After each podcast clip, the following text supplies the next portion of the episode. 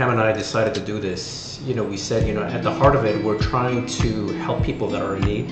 You know, especially because, you know, as Cam mentioned, he has family that worked in one of those first COVID hospitals. Still working. Yeah. They're still working there. Yeah, and uh, I also have uh, you know family members that work in the healthcare field, and so and we have friends that are doctors that are frontline doctors working in the OR. Many of them right in the front lines of this whole PPE uh, coronavirus battle, and so they're in dire need of PPE. And so, you know, we never forget that. And yes, some of the conversations at times can be can be frustrating, but it's just part and parcel of the process, right? I mean, we understand that. Um, you know, we're in a much relatively uh, safer and healthier situation being here in China. And so we try not to lose sight of that, right? Because people's nerves are getting frayed. There's a lot of people that are very scared. There's a lot of conflicting information, and that just adds to, uh, you know, the confusion that, where you, where these individuals have to operate. And so, you know, we try to remain cognizant of that as, as we're as we're talking to people.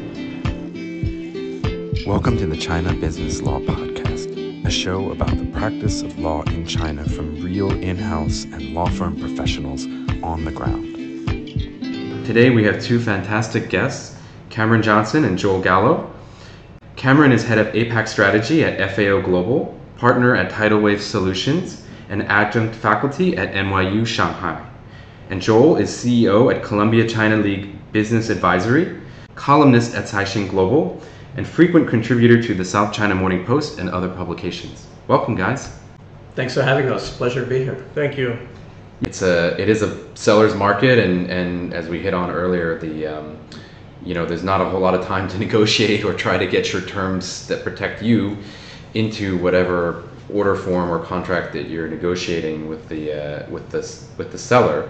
But um, there are some things you can try to get into. Certainly, um, first thing I think you, you want to look at is um, what's, if any, is a dispute resolution clause do you have in the agreement? You know, default, you ha- if there's nothing, which I've certainly seen orders like that, your default is to sue um, where there's a nexus to the contract, and that can you, mean you as a buyer um, suing in the U.S. Let's say in this case, or you can try to sue in China, or sometimes maybe if you're dealing with let's say a Hong Kong trading company, you might try to sue in Hong Kong a good a good dispute resolution clause in a contract will say specifically whether a dispute is resolved by litigation, a suit in court, or by arbitration, um, and that will be the sole method to enforce the contract. And it'll say that specifically in that clause.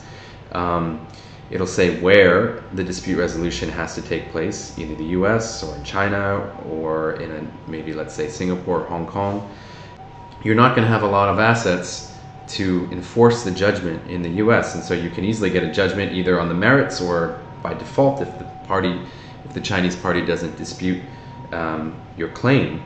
But then you have to actually enforce that judgment. And enforcing that judgment, uh, you have to find assets to attach to that judgment. So what do you do then?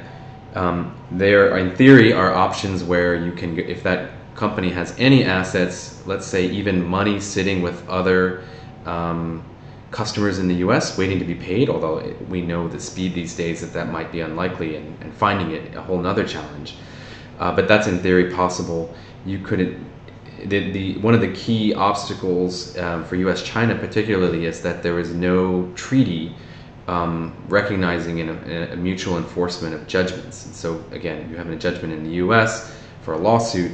There's no obligation for courts in China to respect that judgment. Arbitration is different. Um, China is a party to the New York Convention on the Enforcement of Arbitration Awards. And so, if you do have an arbitration award anywhere, um, even in the US, um, Chinese courts are obligated to enforce that arbitration award in China. Getting it done is still a whole other matter, and it's challenging.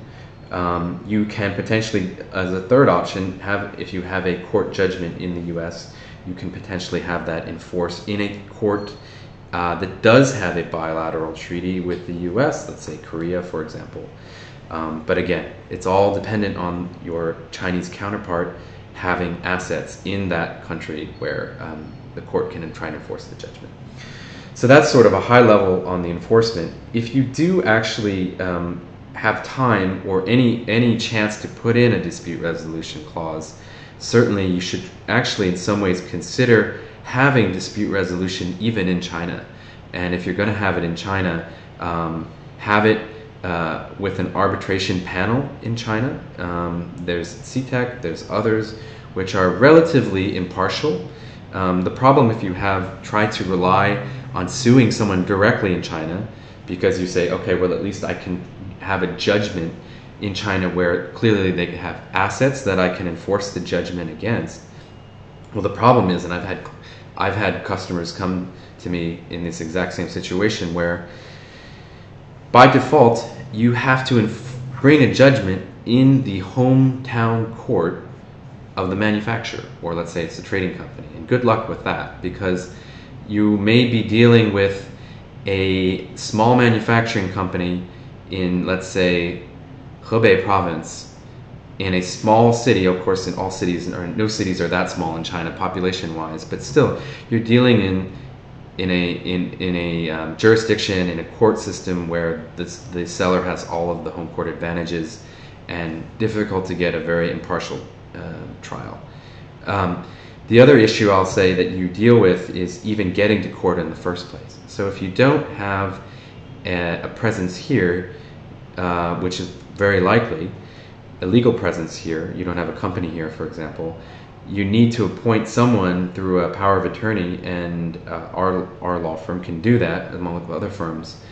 Be your representative here to bring that action on your behalf in a local Chinese court. Um, that saves you the trip from coming over here to China. Of course, these days it would be difficult for you to come over anyway, given the travel restrictions. But that's one option you can pursue. Um, you would need your um, evidence to be um, clearly tested. You would need, let's say, whatever PPE is in dispute, you would need to have that tested, um, unsealed product tested, and then have those results show that what you purchased is, does not conform to what the specifications are in the contract. And again, we go back to the problem that so many of these specifications are not clearly set out in the contract in the first place. Uh, assuming you get past that hurdle, your next step is then to have that um, testing or what other evidence you have put into Chinese and notarized by a Chinese um, uh, embassy or consulate in the US so that then it can be used in a court of law here in China. So these processes take time, they take costs, um, they, the costs add up to do each of these steps, and still you're left in a situation where you're, you're on unfavorable turf in a court here in China. And so that all is to say that um, you can definitely help your cause by having dispute resolution. Let's say have enforcement in China under Chinese law, where you can appoint an agent to help you do that. Um, you can have even the contract in Chinese so that it's much easier for court to uh, wrap its head around that. Um, you can have clear descriptions of good, clear payment method, method uh, methods in place representations and warranties as to the quality of the product um, stated clearly, and you can have, most importantly, uh, remedies stated clearly. So the other last thing I'll say is typically contracts that need to be enforced in China, um, you're going to deal with um, damages. Now the damages might be literally just what kind of what percentage of product was defective or not meeting the standards or not um, what was promised in the contract. And, and your, act, your actual damages could be quite limited. You may, of course, in reality, have all kinds of other what we call in, in, in the legal world consequential damages. You may have all kinds of, if you're an intermediary in the US, lost profits from your 4 or 5x markup that we talked about. You have uh, other um, liabilities that you may have suffered in the US for not being able to fulfill the contracts on your end. And so, uh, with your, with your um, uh, counterparts in the US. And so it behooves you also, uh, one thing I'll say is to try to negotiate liquidated damages. Now, again, a lot of this stuff, if you're dealing with a 24 hour cycle on negotiations, may be very, very difficult to do, but the more of these things you can get in place, the better. Liquidated damages is where you pre agree on damages for certain violations of the contract. And the courts generally in China will respect those kinds of pre agreed um, damages. Um, that's about what I can say on the difficulties of enforcement um, in uh, contracts um, in general. And so it certainly is not for um, the faint of heart uh, and it's not for the. Um, uh, it, it's it takes a lot of time and effort, and in, in the end of the game, end of the day, may not be worth the effort to do all that. What you can, at a minimum, do, which we often do for clients, is at least issue on a Chinese law firm's letterhead, which a demand letter uh, or letter, uh, a warning letter that um, says that you know you can expect us to use all measures under the law to enforce the terms of this contract. We've reviewed the contract, we've seen the claims, we think our, our client is more than um, uh, right, going to be right on the merits in case of any dispute. And that at least may get their attention um, and start a conversation on some compensation um, or some alternative arrangement. And so I'll say, um, just on that point, um, rather than giving up completely, it's cheap and it uh, can sometimes be an effective starting point for negotiations on some kind of settlement. I don't want to get people's hopes up because still settlement is always difficult under these circumstances, but it's a relatively cost-effective way to um, show that the the uh, to the vendor to the seller that you're serious and may get some um, terms of settlement in, in some way, shape, or form. So I'll wrap it up with that. Um, uh, again, not for the faint of heart at all, and subject to the difficulties of getting these terms in in the first place, given the time frames on these negotiations and being a seller's market. You must have to have incredible patience, I think, to have probably it's a bit like Groundhog's Day, where you're having the same conversation over and over again with different people, and not to get frustrated and not to get uh, because the people you have to probably, like you said, constantly educate the customer on the buy side. So I can imagine it's a and then a lot of late night calls along the way because of the time difference. So I just as maybe a personal question, how do you guys manage that? And also on the on the on the other side of the phone is we're all sitting here in China where it's relatively safe, and you have people in the U.S. in obviously still not a not a not a very good situation. So on a personal level, how do you how do you have the patience and how do you have the understanding to have these same conversations over and over again and deal with people who are maybe under a lot of stress to get these orders done on their end? Yeah, it's a good question. So, you know, I think for us, um, you know, when Cam and I decided to do this, you know, we said, you know, at the heart of it, we're trying to help people that are in need. You know, especially because you know, as Cam mentioned, he has family that worked in one of those first COVID hospitals. I still also, working. Yeah, they're still working there.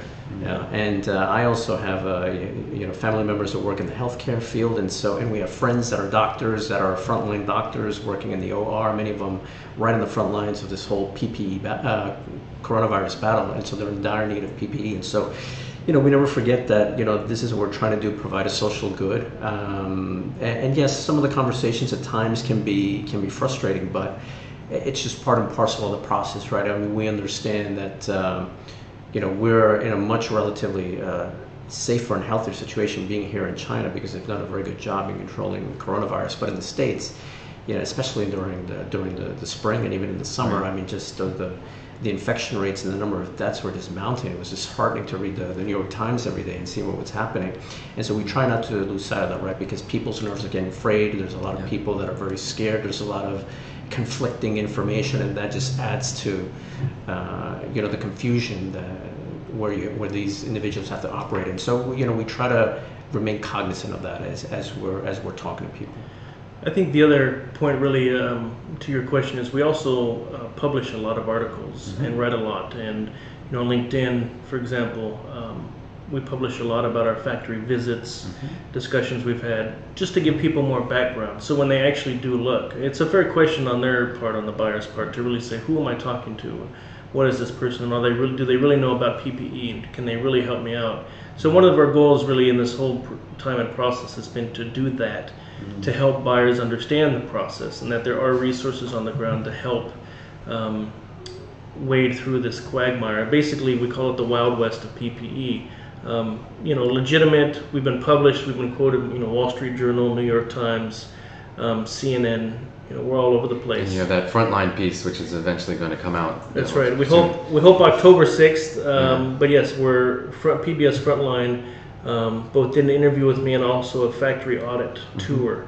Um, and to date, it's the only Western organization who's done that in China.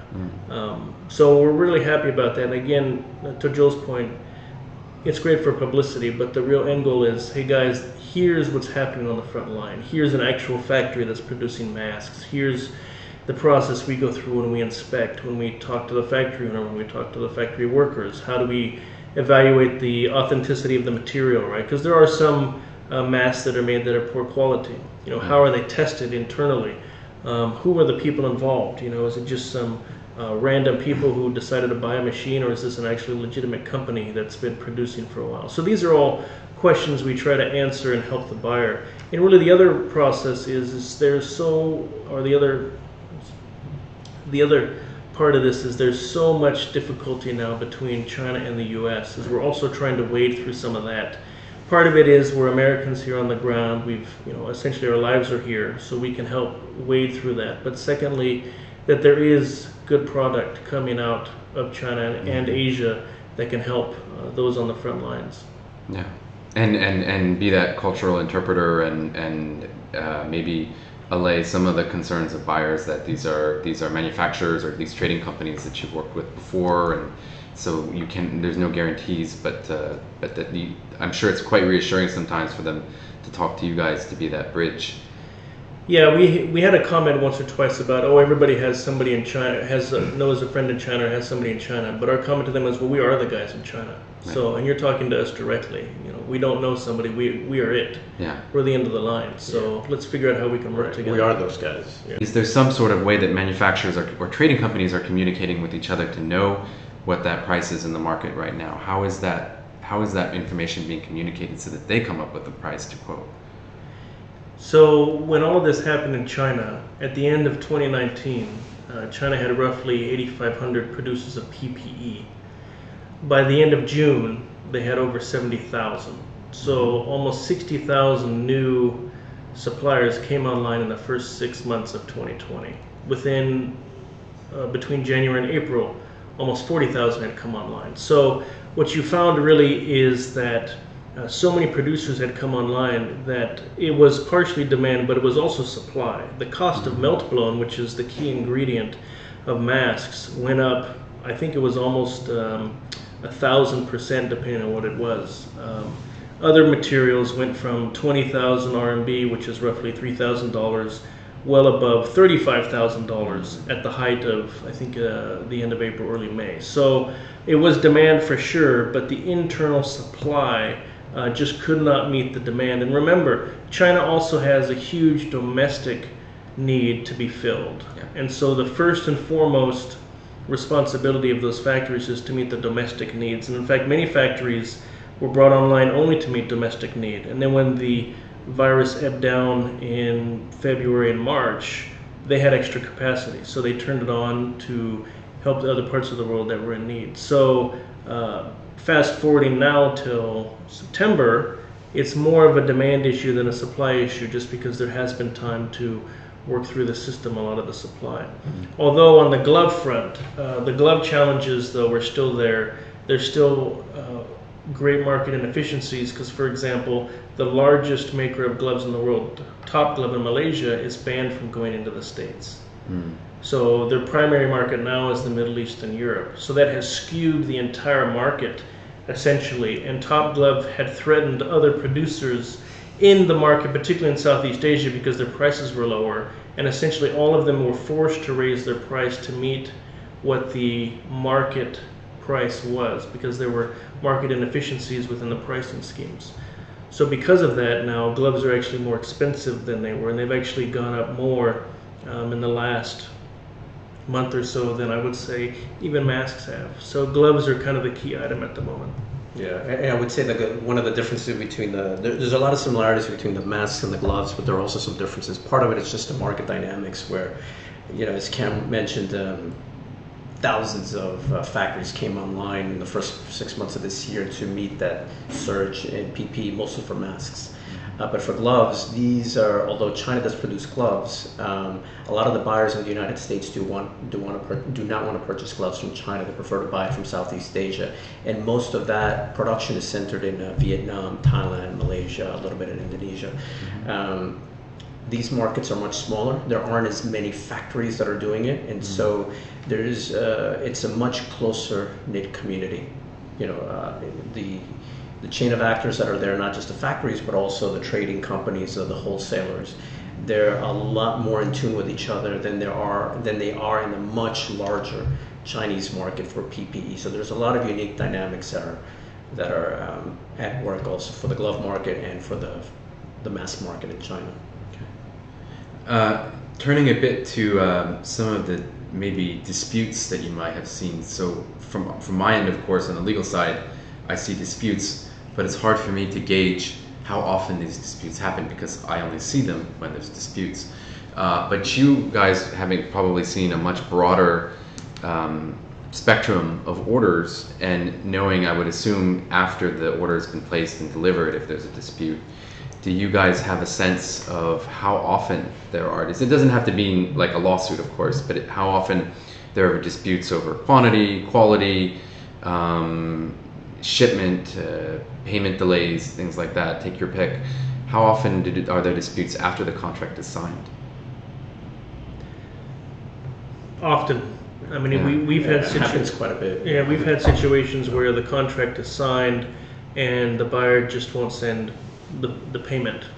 And, you know, a few days go by, the agent in the factory screaming at us, what's going on, what's going on. You know, we talk to the buyer, the buyer's like, oh, tomorrow, tomorrow, tomorrow. Um, and oftentimes it has to do with because they don't have the cash. Yeah. So, because again, all everything is 50% up front generally. Uh, now there's more uh, LC, you know, letters of credit uh, coming into the marketplace, but it's still for many providers, particularly smaller ones, the 50% down payment to before you even start production, and then 50% before it leaves the factory or or gets shipped. So we're seeing that. The other thing really uh, that we saw, particularly in May, was so many. Um, producers were taken off the Appendix A list uh, from the FDA in the US, that there were tens of millions of masks, uh, particularly KN95s, that were no longer able to be sold as medical grade, even though some of their uh, testing, quote unquote, that was done by the FDA still met standard. The FDA still took them off the list. So there are still, and we're in mid September, there are still shipments sitting in customs warehouses around the US that have not been able to enter because they are classified as medical grade. And they have not, of course, they're not considered medical grade any further. And so they are um, still sitting there. Nobody knows what's going to happen to them. Uh, and oftentimes, the fortunately, knock on wood, we weren't involved in those. Um, but we have several people who we know um, on the U.S. side who have been, and basically their recourse is, well, we're going to sue the Chinese side, or you know, because they the contract stipulated they have to be on Appendix A and they have to do this and they have to do that, and the Chinese supplier would say, we were on the Appendix A, we were qualified. It's not our fault your FDA didn't know what they were doing or decided later. How do you really know it was our mask? Hmm. How do you know it was our mask that did it? Because they never said it was our mask. They just said it was from us. How do they know? They never asked us for masks to test. They said we need to do XYZ. We did XYZ. We were put on the Appendix A. Then, for whatever reason, we were taken off. We think it's because the U.S. doesn't like China. It's your problem, not ours. So there really is no recourse uh, that we can see, at least at that level. Yeah.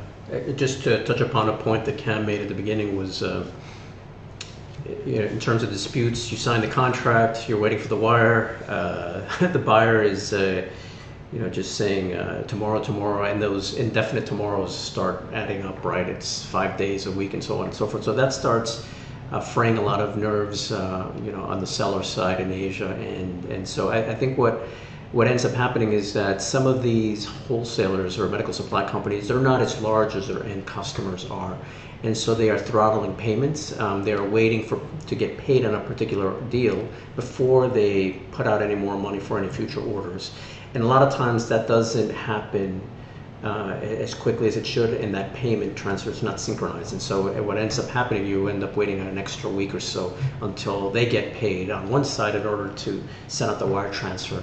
On and the that proof, that proof of funds that they that they sent was was taken out of that account for another order, probably. Uh, Well, yeah, it could have been, you know, at a particular point in time, it's Yeah. been used up, and so they might want to go to the bank, and the bank will say, well, no, we're not going to extend any more credit until you start getting paid for some of these orders. And so I, I think what a lot of times uh, the buyers don't realize is that that has, you know, ramifications on, on this side of the world. And so a lot of the relationships that we've built is really based on that relationships. And so you're really as good as your last order, your word. And if you don't follow through on these deals, the terms of the contract are, are not uh, lived up to. There are some delays. There's only so much leeway that you're going to get that they're going to the the, the sellers are going to start doubting your ability to be able to close on some deals. Then you won't get preferential treatment, preferential access, better prices, et cetera, et cetera. And so, um, you know, we try to make our customers aware of this. So, like, look, you're signing this contract you got to follow through on these terms because if not, it's more than just a lost face for us. It you know it hinders our relationships that we've built up over many many years, and so I think that sometimes something that customers tend to lose sight of. They'll just say, "Oh, but my finance department was busy; they couldn't uh, Right. send out the wire." Okay, well, whether it's negligence on your part or just bad management, there's still consequences on this side. So you got to make sure that when you say you're going to make that payment, you have to make that payment. Right. This goes to the a little bit of the, the part we, t- we we talked about briefly before about um, this idea that uh, the narrative you mentioned in the beginning about um, China having suspect products, uh, maybe made in China in general, at least historically, has had uh, sometimes not such a great reputation. Although I think that's changed in the last few years for sure. But still, you also have um, some of the product maybe earlier, especially early on, had a lot. Uh, some of these manufacturers had never manufactured this before and had to ri- rise up to meet demand. Um, had problems in, in quality and delivery and so forth. Can you expand on that a little bit? What you alluded to before about um, uh, that Chinese manufacturers and product coming from China maybe gets a bad rap, if that makes sense. Like, is, is it an overblown concern from the buyer that product coming from China is highly likely highly likely to have problems with it? Yeah, it's a good question. So, you know, I think overall it works out much more than than it doesn't. Um, if not, then uh, the United States would not have been the recipient of all this PPE because the Right. majority of the production is coming from China. Yeah. And so, if those orders weren't successfully filled out, then there would be no PPE in the United States. Had there been a lot of stories, a lot of bad actors, sure. But as I mentioned before, uh, a lot of it is just due to, to buyer education, where, you know, as Cameron mentioned, um, we really try to push buyers to be very clear and very sp- specific about the type of products that they want. A description, full description, pictures if they're included, especially when it comes to gowns, because there's so many different types of gowns. You just can't say, I want this gown what kind, include pictures. Uh, the certifications that you need, the quantities, et cetera, et cetera. The more information you provide us, the easier it is for us to, to source the product. And, uh, you know, to be fair, um, when you have such a situation where there's such a mad rush for product, it's new for everybody, right? And so there's just going to be inherently misunderstandings in that whole environment. Um, and as a result of everybody just pushing in through the entry door, it's going to fray a lot of supply chain nodes. Things will start breaking down in the supply chain process. Uh, not necessarily China's or anybody else's part. It's just that there's just too much, too much throughput through one particular channel, and so it's just going to tax the whole system, and things will start breaking down. It's just part of the process, and so unfortunately, a lot of these anecdotes get lumped into the larger story. Oh, we can't trust a lot of things from China. That's not entirely fair. That's not true. Again, if not, you wouldn't have had all this PPE. But what we try to do for our clients is, uh, you know, make sure that um, they follow the checklist that Cam described. Uh, one of the things that we do very early on is we provide them links to the articles that we've written, recorded, so that they can be educated. Okay, you want to work with us? Uh, this is what you need to know before you go in about the nature of the PPE market in China, in Southeast Asia. This is the way that it works, and uh, you know, given those parameters, this is what we try to do to make sure that you know your funds are being protected, and that at the end of the day, you're getting the product that you need. I think the other thing, really, um, to Joel's point, is when this happened, every major, even uh, smaller supply chain in the world snapped. They completely shattered. So what was true in 2019 just doesn't exist anymore. Um, and if that wasn't the case, we wouldn't still be getting calls seven months later or six months later about PPE. I think one of the things really we pride ourselves on, besides just you know doing the articles and trying to educate customers, is either we ourselves personally or our staff on our behalf have gone to each and every factory that we've ever even tried to order from, um, both here and in Southeast Asia. We have personal relationships. Um, we go in and we inspect and audit, and was it 80 plus factories at this point? So nobody else has really done that uh, as a group. I know some, there's a few, you know, you can hire an inspector to do here and there, but really as a whole to really understand how the market flows, where is product going, what producers are good, what producers are not good, how are government regulations affecting the overall supply chain. Hey, you may want to get masks from this supplier in Shanghai, but not in Guangzhou right now because there's a shortage of melt blown fabric in Guangzhou, so the chance of there being a problem is pretty high versus Shanghai. You know, there's a lot of different things that we've been able to glean um, with that. So uh, the other thing really on top of that is just the markets are still changing. You know, as the coronavirus continues to ebb and flow globally, you're seeing huge shocks throughout all of these different systems. So if you're a buyer in the US, how are you really going to understand that? It's very challenging. So as with many things with this kind of market, it's good to have those resources on the ground who not only understand the culture they're in, but also how the markets are ebbing and flowing so you can really address that. So when prices do go up, you have a recourse. Okay, well, maybe we can go to this supplier. Or, hey, all these suppliers, the price went up evenly. You know, they just, it is what it is. So we'll still have to just deal with it. So again, having us on the ground in Asia has actually benefited our customers greatly. Or, or when an order breaks down halfway through the order, you can quickly try to, to place it somewhere else through your network. Right? That's true. We've had that a couple times where, again, for example, earlier we talked about the uh, the factories who had the uh, lawsuits pending and the, they were in tax arrears. That was for a pending order, so we had to quickly maneuver. I think Joel within 24 hours Mm-hmm. um, to make it happen to find a new supplier, and again, then go and inspect that supplier, qualify them, make sure they had all of the right appropriate documentation. That was all done within 24 hours. Wow. So the order actually was saved because of that.